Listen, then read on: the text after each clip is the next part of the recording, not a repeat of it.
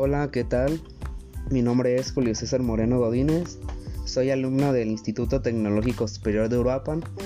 Bueno, y el día de hoy voy a hablar un poco acerca de lo que es el PIB, el Producto Interno Bruto. Bueno, este más que nada es un indicador económico en el cual se, en el cual se refleja el valor monetario de todos los bienes y servicios que son producidos por un país o región determinados. Esto mediante un periodo de tiempo, el cual es normalmente de un año. Que también se utiliza para medir la riqueza de los países. El PIB, bueno, este si, si sube, significa que, que es bueno. Y si baja, significa que se representa un retroceso en lo que es la economía de los países. Bueno, también en el PIB nos dice que, refiriéndonos a una contabilización de la cantidad de bienes y servicios que se producen con un determinado país y un periodo establecido que es de un año expresado en unidades monetarias. Se debe evitar la doble contabilización. Esto lo voy a, a explicar mediante un pequeño ejemplo. Bueno, se tiene una empresa que fabrica autos.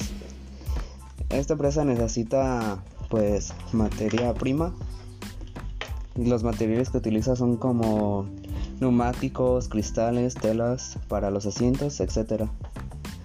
También en lo que este lo que utiliza son las llantas. Bueno, estas se le compran a otra empresa, a una empresa ajena a ella y los vende. Y cuando los vende al consumidor, los vende contando las llantas en el precio final. Y aquí es cuando se genera la doble contabilización. Porque está contando las las ambas las llantas, el precio de las llantas y también al consumidor final. Bueno, ¿y qué es la doble contabilización? Esto es un error que se produce en el cálculo se utiliza en economía para referirse a una práctica errónea de contar el valor de los bienes de una nación más de una vez. Como se puede observar en el ejemplo, pues se cuenta lo que es en la llanta, en el precio del, del coche dos veces. Es aquí donde se genera la doble contabilización y esta se debe de evitar para contar con un buen Producto Interno Bruto.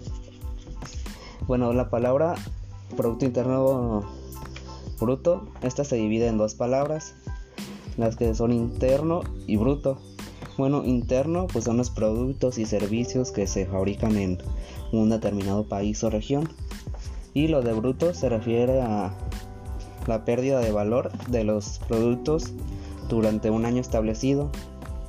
Esta no toma en cuenta la depreciación, que es el consumo de capital fijo.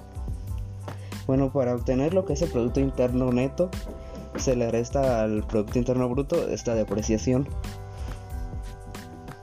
También se tiene lo que es el PIB, nominal y el PIB real. El nominal se calcula lo que son los precios de mercado a los que están ya establecidos y el real es un precio fijo en un cierto año el PIB per cápita este se calcula este dividiendo el PIB entre la población para obtener un PIB por persona. Esto nos refleja un nivel de desarrollo de un país. Esto es más que nada para ver qué tan desarrollados están ciertos países mediante el cálculo del PIB per cápita. El PIB se divide en lo que son varias factores que los, los cuales pueden ser como la agricultura, la industria, tecnología, comercio. Estos a su vez forman lo que es un PIB total, sumándolos es todo el total de, del PIB. Y todo esto igualmente este, determina lo que es el desarrollo de un país determinado, ya que se suma todos los factores como los mencionados de agricultura, tecnología, etc. y pues esto nos, nos ayuda a saber cómo está el desarrollo de ciertos países o regiones y pues esto sería lo que es el Producto Interno Bruto. Muchas gracias por su atención y espero haya quedado algo claro. Hasta la próxima.